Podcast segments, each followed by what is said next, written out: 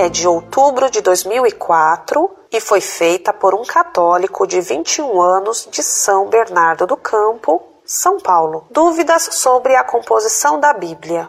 Boa tarde. Sou de família católica praticante e tenho algumas perguntas que, caso satisfatoriamente respondidas, me tornarão um forte adepto da concepção católica. Concordo com toda a teoria católica apostólica romana, mas este assunto basilar sempre me afligiu muito. Sempre vi tramitar em meus estudos de história que a Bíblia, Novo Testamento, não foi escrita logo após a morte de Cristo, que houve um grande intervalo.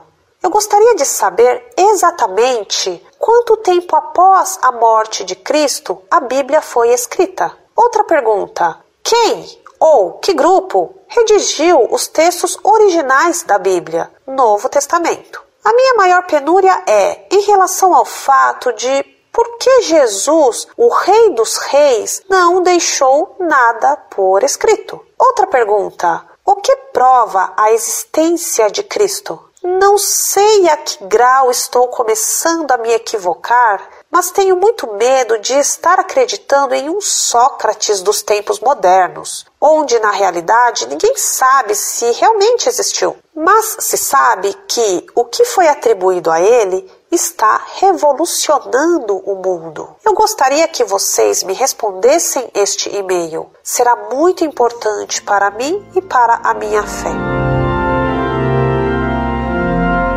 Muito prezado, salve Maria. Tenho muito gosto em responder a sua pergunta. Foram os hereges modernistas que afirmaram que os evangelhos foram escritos depois, muito depois da morte e da ressurreição de Cristo. Diziam eles, e é o que você diz ter estudado em livros de história, que os evangelhos não eram livros históricos, mas representavam os mitos inventados pelas comunidades cristãs dos primeiros séculos. Para esses hereges, os evangelhos teriam sido escritos 200 anos depois da morte de Cristo. Quem iniciou essa mentira contra o caráter histórico dos evangelhos foi o padre Alfred Louis, um dos líderes do modernismo, que foi excomungado por suas heresias por São Pio X.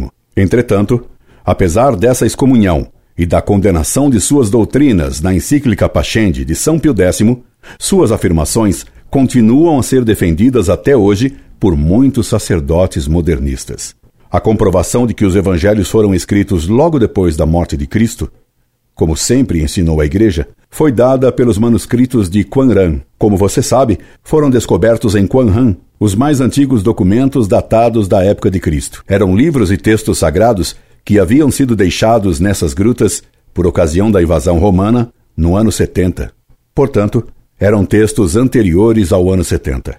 Esses livros originais pertenciam aos essênios e são conhecidos hoje como os manuscritos do Mar Morto.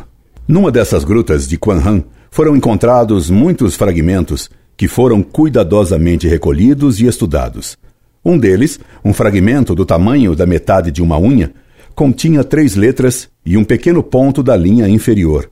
O tipo das letras demonstrava que o texto a que elas pertenciam era um texto sagrado. Colocadas aquelas letras no computador, verificou-se que aquela sequência de três letras não constava no Antigo Testamento. Ora, aquela sequência de três letras foi encontrada no Evangelho de São Marcos. Portanto, havia em Quanran, antes do ano 70, uma cópia do Evangelho de São Marcos.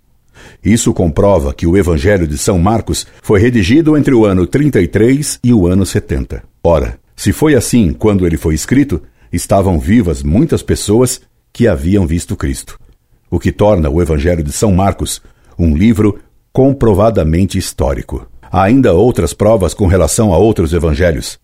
Há alguns anos, a revista 30 Giorni publicou um interessante artigo sobre esse assunto, do qual poderei fornecer-lhe uma cópia. A existência de Cristo é comprovada por vários documentos históricos, além dos evangelhos, que são documentos históricos. Assim, alguns historiadores romanos contam da morte de Cristo na Palestina, quando lá era governador Pôncio Pilatos. Ninguém hoje duvida seriamente da existência de Cristo. O historiador romano Tácito, 54 a.C. a 119, conta que o procurador da Palestina, Pôncio Pilatos, reinando o imperador Tibério, mandou executar o fundador da seita dos cristãos. Seutônio, outro historiador romano antigo, que viveu entre o ano 75 a.C. até 160 d.C., conta que o imperador Cláudio, de 41 a 54, tomou medidas contra os judeus que eram impulsionados a se insurgir por Cristo, numa evidente confusão entre judeus e cristãos. Seutônio conta coisa semelhante ter acontecido no tempo de Nero. Plínio, o jovem governador da Bitínia, escreveu uma carta ao imperador Trajano, de 61 a 115, na qual pergunta como deveria tratar os cristãos que, embora não cometendo crimes, teriam uma crença extravagante para com o fundador de sua crença, Cristo. Luciano, escritor romano do século II, alude ao fato de que Cristo morreu na cruz, fala de seus milagres. O historiador judeu Flávio Joséfo, 37 a 94, em duas passagens da sua obra Antiguidades, fala da morte de São João Batista por Herodes. E ele desaprova a morte de São Tiago, irmão de Jesus, chamado Cristo. Noutra passagem escreveu Joséfo: Nesse mesmo tempo apareceu Jesus, que era um homem sábio, se todavia devemos considerá-lo simplesmente como um homem. Tanto as suas obras eram admiráveis. Ele ensinava os que tinham prazer em ser instruídos na verdade, e foi seguido não somente por muitos judeus, mas mesmo por muitos gentios. Era o Cristo. Os mais ilustres da nossa nação acusaram-no perante Pilatos, e ele o fez crucificar. Os que o haviam amado durante a vida não o abandonaram depois da morte. Ele lhes apareceu ressuscitado e vivo no terceiro dia, como santos profetas o tinham predito, e que lhe faria muitos outros milagres. É dele que os cristãos, que vemos ainda hoje, tiraram o seu nome. Flávio Joséfo, História dos Hebreus, Editora das Américas, São Paulo, 1956, volume 5. Esse texto tão claro sobre Jesus foi contestado como falso por alguns críticos. Outros consideram que essa citação de Joséfo sofreu algumas interpolações, mas que ela é autêntica no seu conjunto. Finalmente, outros julgam que a passagem de Joséfo é autêntica, porque todas as cópias da obra de Joséfo contêm essa passagem. Caso ela tivesse sido falsificada, se deveria supor que os cristãos possuíram todas as cópias dessa obra de Flávio Joséfo e falsificaram a passagem em todas as cópias, o que seria praticamente impossível de ter acontecido. Gostaria muito de conversar pessoalmente consigo para ajudá-lo. Pelo número do seu telefone, vejo que você reside no ABC, onde lecionei muitos anos.